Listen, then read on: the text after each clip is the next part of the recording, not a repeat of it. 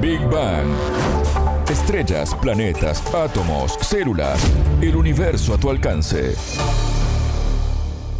Bienvenidos a Big Bang, el programa de Sputnik. Martín González los saluda desde Montevideo. Le damos la bienvenida a Anabela Paricio. ¿Cómo andas, Anabela? Bien, Martín, muchas gracias. Hoy hablamos de paleogenómica. Este término fue titular de todos los medios de comunicación del mundo al ser su creador reconocido con el Premio Nobel de Medicina. Una especialista en el tema nos explica de qué se trata. En Big Bang. Temas, preguntas, expertos, para entender el cosmos, para entender la vida, para entender nuestro planeta.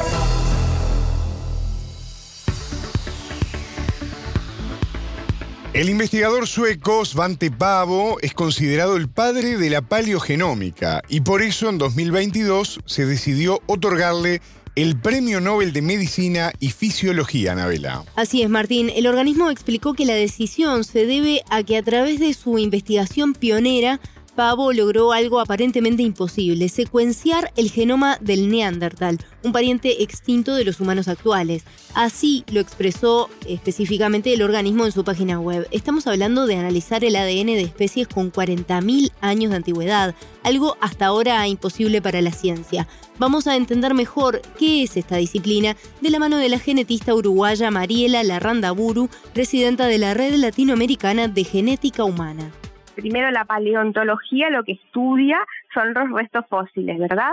Entonces, la paleogenómica no es más que el empleo de técnicas genéticas, específicamente de biología molecular, para desvendar información de esos restos fósiles que se han encontrado en diferentes lugares del mundo. Los estudios en realidad son estudios usando tecnologías, lo que se hace básicamente es la extracción del ADN. Sabemos que los restos fósiles son sumamente difíciles de poder extraer ADN y realmente el equipo de Esbante Pavo consiguió a través de todos esos años determinar nada más y nada menos que el genoma completo de un antecesor hominio nuestro que es el hombre del Neandertal.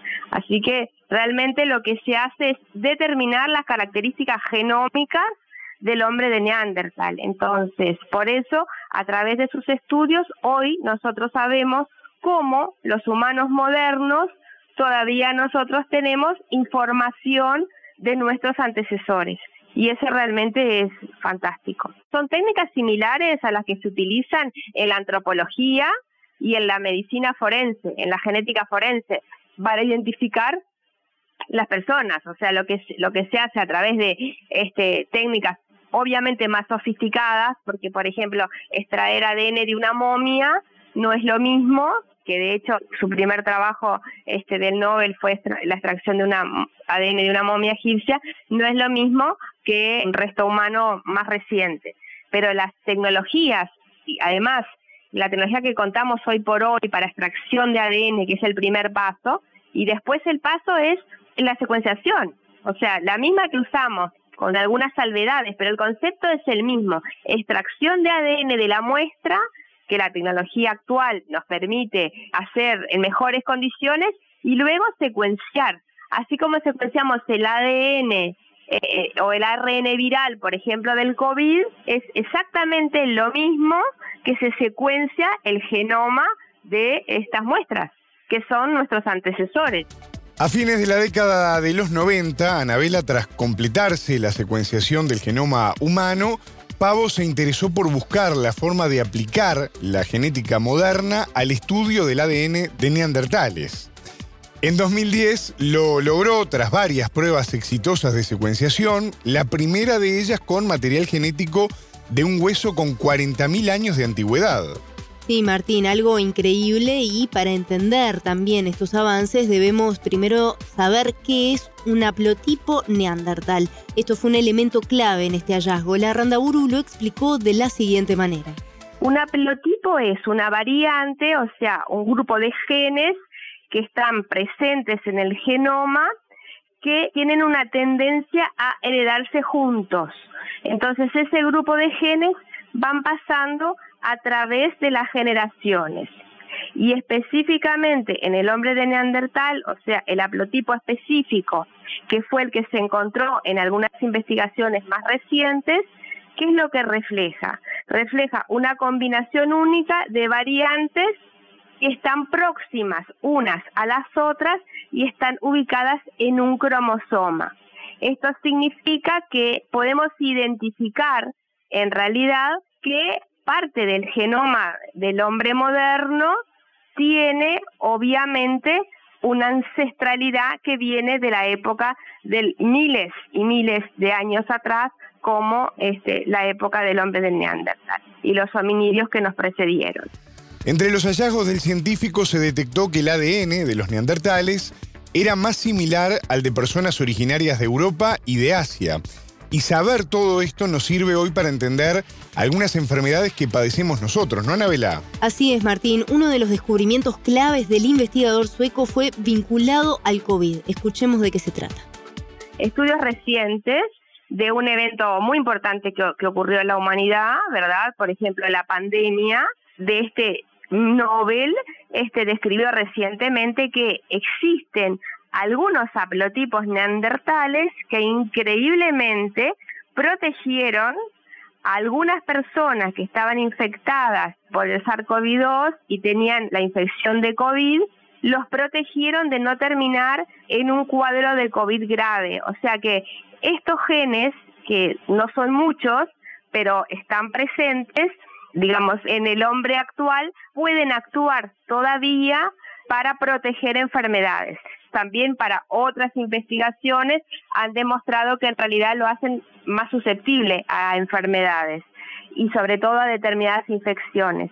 Pero estos descubrimientos, que es una publicación de del año 2014, a través de, digamos, del genoma de Neandertal, que es del 2014, permitieron hoy comparar genes de personas que estuvieron infectadas con SARS-CoV-2 y cómo se comportaron.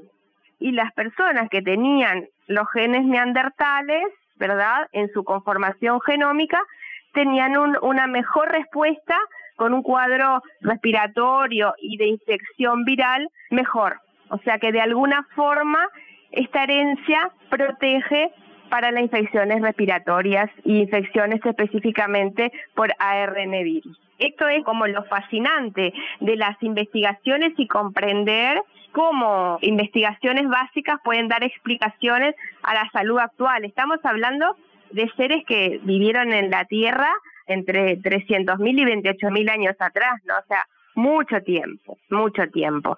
Obviamente esos seres desaparecieron, o sea, hubo eh, determinados mecanismos que hicieron que fueran sustituidos por otros hominidos hasta llegar, ¿no? por un proceso evolutivo hasta llegar al hombre que conocemos hoy, ¿no? al hombre moderno. ¿Qué sigue ahora y qué nos permite seguir investigando con esta información? Bueno, la Randaburu también se refirió a este aspecto. Lo que estamos haciendo es maravilloso porque está, se está desvendando nuestro pasado a través de la genómica para entender y comprender más cómo funciona este, la naturaleza humana y cómo nosotros respondemos a determinadas este, enfermedades. De hecho, por ejemplo, algunos estudios también han demostrado que estos genes este, neandertales en algunas ocasiones este, provocan otras enfermedades crónicas como diabetes, por ejemplo. Entonces, este, es súper interesante porque es ver cómo estos genes se fueron quedando en el genoma a través del tiempo y seguramente por diferentes mecanismos. Y muchos de esos mecanismos pueden ser protectores. Entonces nos queda un recorrido enorme por saber y por otro lado también esto también eh, de alguna manera pone a la luz la importancia del conocimiento más específico de las variantes genómicas relacionadas con la ancestralidad que tiene que ver específicamente con el desarrollo de ese nuevo proyecto que se publicó este mismo año, que es el pangenoma, o sea, el genoma humano, incluyendo todas las variantes este, étnicas. O sea que nos queda un camino enorme por recorrer para entender realmente por qué en unas poblaciones hay más frecuencia de unas enfermedades y en otras no. Algún oyente, Anabela, puede estar pensando en querer hacerse un test para saber si tiene o no estos genes, ¿no? ¿Podemos hacerlo? Da un poco de intriga, por lo menos en primera instancia, pero por ser una técnica bastante nueva no es aún un estudio accesible para realizar de forma masiva y se debe también tener en cuenta ciertos puntos a la hora de decidir hacerse un test genético. La experta nos explicó por qué hay que evaluar, hay un grupo de genes que son genes directo al consumidor. Entonces, en realidad estas variantes se tienen que ver, primero, cada empresa que define hacer un tipo de genes de que se denominan de ancestralidad, ¿verdad? Acá la parte de neandertal estaría en el grupo de ancestralidad. Desconozco si alguna actualmente de las empresas cuenta con esos genes específicos. De cualquier manera, lo que importa en este tipo de estudios es que siempre se haga una evaluación genética pre-test, como habíamos hablado la otra vez, y post-test, porque estas variantes, como te mencionaba, son haplotipos, son variantes que son pueden ser polimorfismos normales. Entonces, hay que tener estudios específicos a gran escala ¿verdad? Que realmente corroboren específicamente que determinados haplotipos o variantes nos pueden proteger o puede ocurrir el efecto contrario. Entonces, no todos esos genes neandertales pueden ser, digamos, excelentes en el buen sentido del punto de vista evolutivo. De cualquier manera, del punto de vista evolutivo, el hecho de que todavía estén presentes, algunos de ellos significa que eh, por algún motivo quedaron fijados y están. Entonces, la ciencia aún le queda un tiempo por desvendar todas esas realidades. Hay que tener igual mucho cuidado con respecto al tipo de estudios moleculares que nos hacemos y estar muy atentos a las implicancias que tienen esos estudios en relación a la respuesta verdadera. O sea, pueden tener un potencial pero la idea que los estudios este, no generen más incertidumbre y más problemas de lo que realmente pueden tener, porque nos queda mucho por desvendar en relación de estos haplotipos y las variantes de este grupo ancestral que tenemos y de otros, o sea, del hombre actual. Con el hombre de Neandertal, lo que pasó es que una de las explicaciones para que él como que se fuera eh, como extinguiendo había un grupo de genes vinculados, relacionados, por ejemplo, en el cromosoma y que esos con el tiempo fueron como desapareciendo. Entonces, lo que hacían finalmente, para entender, es como que eran un factor que lo que afectaba era la fertilidad masculina. Entonces, al afectar la fertilidad masculina, esa especie como que se va desapareciendo. Y esos son los mecanismos como genéticos y genómicos que trabajan en la evolución. Este Nobel al investigador sueco de 65 años fue tomado con mucha alegría por la comunidad de especialistas en genética. Es interesante también contar que él es hijo de la química estonia Karin Pavo y del bioquímico sueco Sun Bergström. Él también ganó un Nobel de Medicina cuatro décadas atrás, por lo tanto es no solo una tradición eh, tener la ciencia en la familia, sino también el obtener este tipo de reconocimientos a nivel mundial. Y este premio, según la Randa Buru, pone a la genética sobre la mesa nuevamente en todo el mundo.